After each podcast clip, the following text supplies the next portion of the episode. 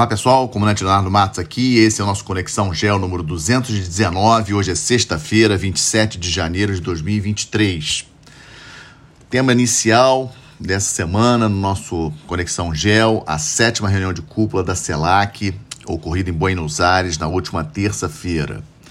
Só lembrando a vocês que a CELAC ela é composta de 33 países, América do Sul, América Central, Caribe, é, foi fundada, foi criada em 2011 e essa é a sétima reunião de cúpula com os líderes de vários países.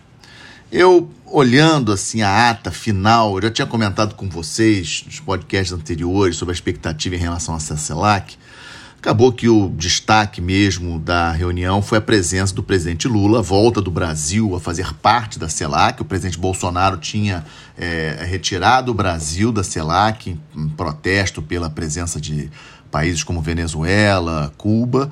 E nessa CELAC, agora em Buenos Aires, o Brasil volta é, à comunidade de países da América Latina e Caribe. Na, lendo a resolução final, antes de falar sobre a resolução final, um detalhe que eu acho importante: as ausências. Acabou que o presidente Maduro da Venezuela não foi, muita especulação de que a oposição argentina fosse exigir até dele ser preso. Ele disse que questões de segurança, Maduro acabou não indo. O presidente do México, segunda maior economia, né, só atrás do Brasil, segunda maior economia desse, desse bloco de 33 países, o presidente López Obrador não veio também, ou não foi até Buenos Aires. O Daniel Ortega, da Nicarágua, aquele país que nós sabemos é, que nas últimas eleições o Ortega, antes das eleições, prendeu vários candidatos à presidência inclusive perseguindo a Igreja Católica, etc., e a presidente eh, Dina Boluarte, do Peru, em função da crise seríssima que está acontecendo no país. Ou seja, quatro é, chefes de Estado de países não foram. E destaco, obviamente, o Lopes Obrador, é, do segunda maior economia de, desse bloco, é, não foi declarações duras do presidente do Paraguai e do Uruguai contra é, problemas em relação à democracia de Nicarágua e Venezuela, causou algum constrangimento ali de alguns.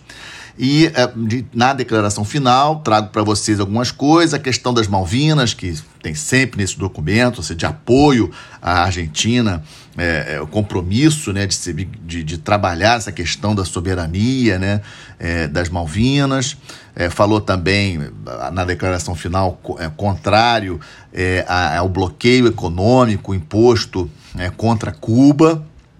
É, também falou sobre, é, vendo com bons olhos, as negociações do governo é, de Nicolás Maduro na Venezuela com a oposição para as próximas eleições venezuelanas.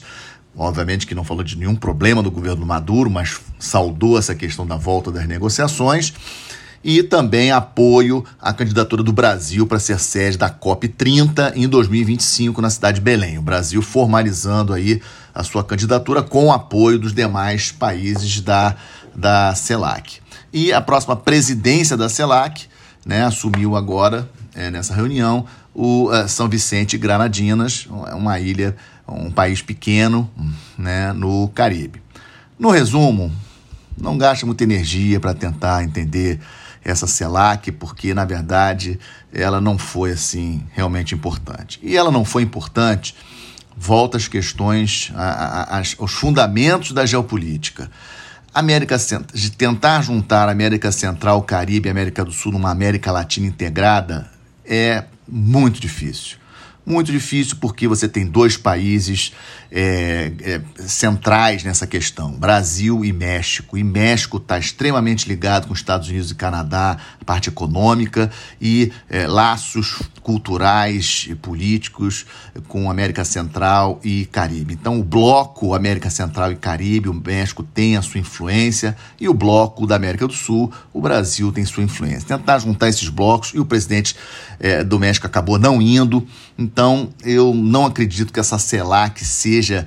É, o Brasil deva despender muita energia mesmo com essa CELAC, é, e o foco, na minha avaliação, é um, uma volta da Unasul ou algo parecido como uma Unasul, como eu já comentei com vocês, foco na América do Sul, mas sem aquelas questões ideológicas, como eu já comentei. Olhar geopolítico, aquilo que interessa, integração de infraestrutura, energia, estradas, é, as riquezas, a parte de agricultura, a parte sanitária, é, ou seja, aquilo que nós temos de, de força, de elemento de força, floresta amazônica, que, que abrange não só o território brasileiro, mas vários países da América do Sul. Ou seja, vamos pegar os elementos de força que nós temos na América do Sul e aí sim tentar fazer um bloco geopolítico não em bloco é, ideológico.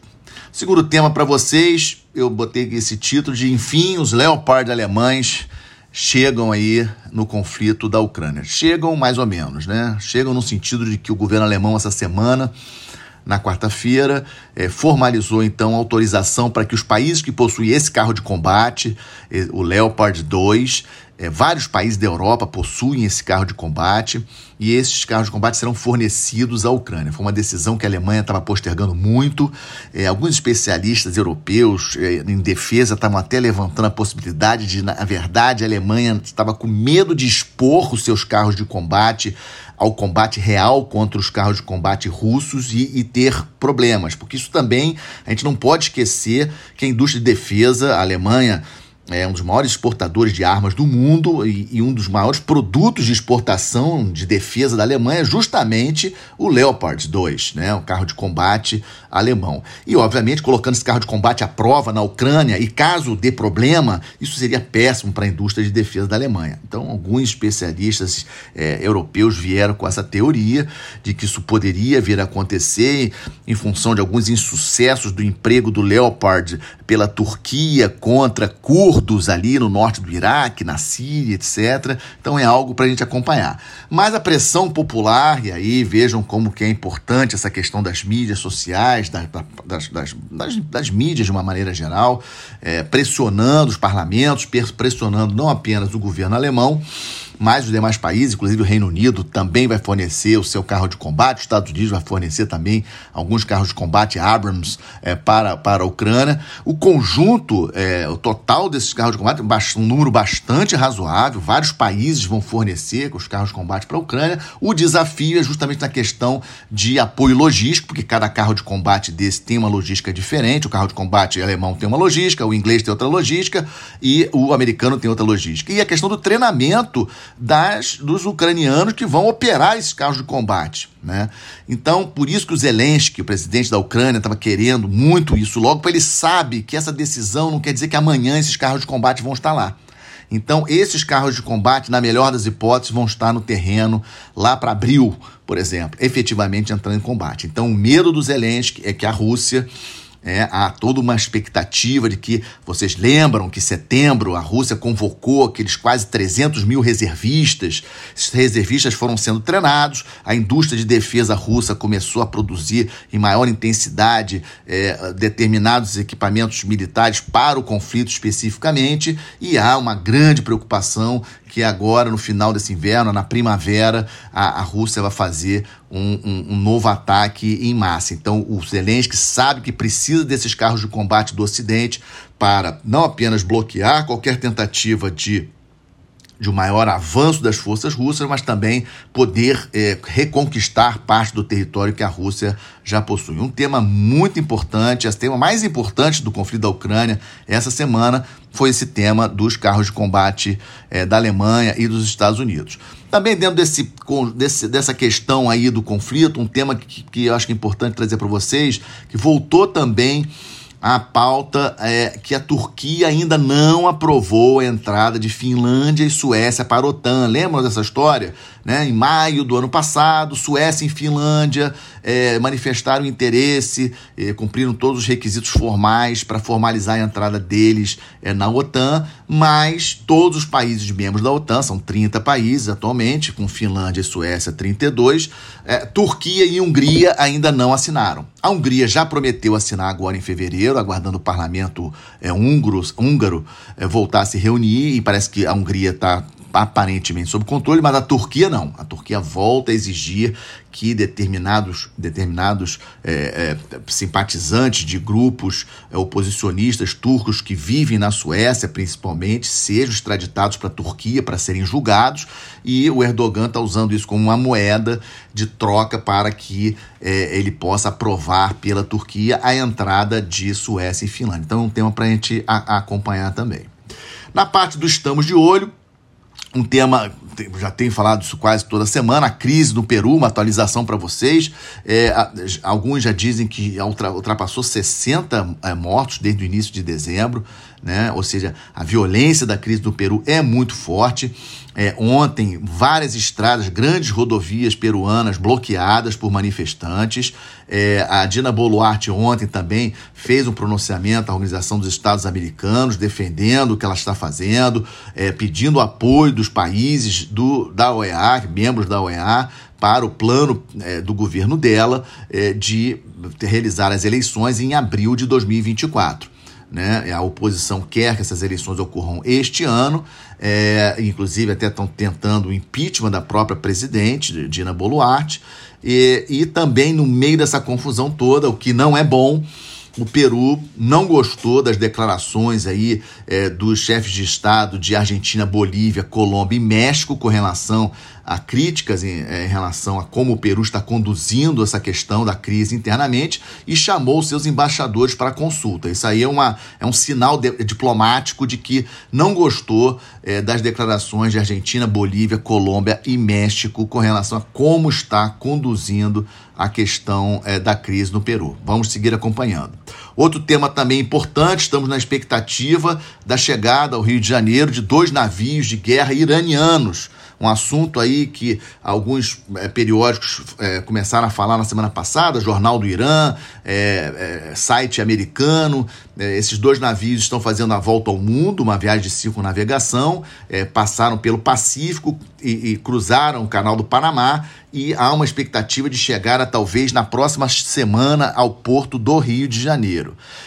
Para ser muito sincero com vocês, eu não vejo nada de especial nisso. Né? A princípio, pelo tudo que eu li, não vi nada sobre a Marinha do Brasil realizar treinamento, exercício contra, com, com, com esses navios do Irã. O Brasil tem relações diplomáticas com o Irã, ou seja, uma visita de cortesia, uma visita de apoio logístico para reabastecimento dos navios aqui no Porto do Rio de Janeiro Sabemos aí que tem toda essa polêmica em relação ao Irã, programa nuclear iraniano, etc. Mas o Brasil não está em guerra com o Irã, o Brasil tem relações, tem comércio com o Irã, um comércio até crescente com o Irã.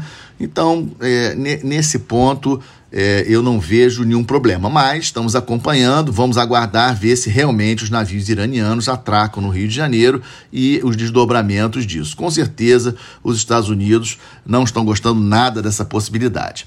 E outro tema do Estamos de Olho também, que está me preocupando muito, o agravamento da situação no Haiti.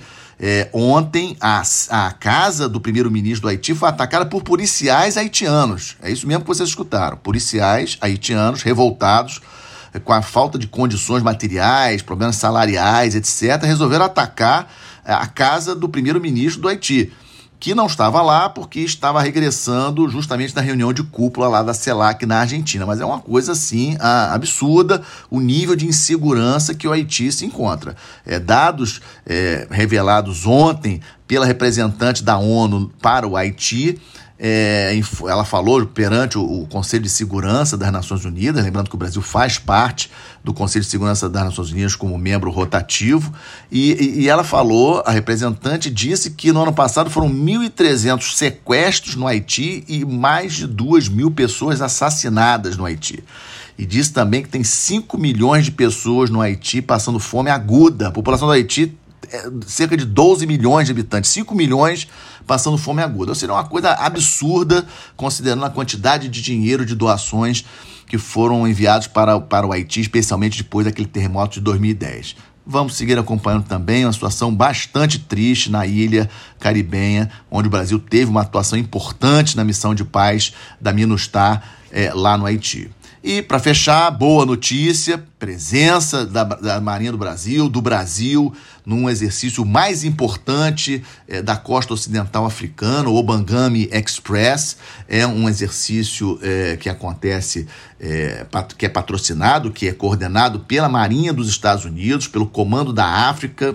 Os Estados Unidos possuem sete comandos geográficos conjuntos e a, a, a, o Comando da África ele organiza esse exercício que este ano 29 países, é, Europa, África e Américas, mas do continente americano somente Estados Unidos, Canadá e Brasil, para vocês terem uma ideia da importância da presença brasileira, ou seja, o Brasil exercendo é, a, sua, a sua presença mais uma vez é, ali na região do Golfo da Guiné, o navio Patrulha Oceânico Araguari, que é sediado em Natal, comando terceiro distrito naval, ele chegou essa semana ao porto de Luanda, Angola, país super amigo do Brasil, comunidade de países de língua portuguesa, laços aí é, históricos com o Brasil, e também o Araguari fará exercício com as marinhas daquela região, vai atracar também na Namíbia e em Camarões. Acho muito importante a presença da Marinha Brasileira lá, acho muito importante mostrarmos para os nossos amigos, irmãos africanos que estamos sim querendo ajudá-los no treinamento das suas marinhas contra a pirataria, contra é, pesca ilegal e outros crimes, ou seja, ajudando a, a, a, se, o Brasil se comprometendo com a boa ordem no mar, especialmente no seu entorno estratégico no Atlântico Sul. E é com isso que fecho mais esse Conexão Gel, agradecendo demais ao apoio de vocês. Lembrando a vocês, não esqueçam de seguir o canal no YouTube, deixar lá seu comentário, se gostaram, se não gostaram, e compartilhar com seus amigos, né? Lembrando que posto tanto no YouTube como no Spotify e outras mídias de podcast. Um excelente final de semana a todos, uma boa semana, até a próxima sexta-feira. Muito obrigado.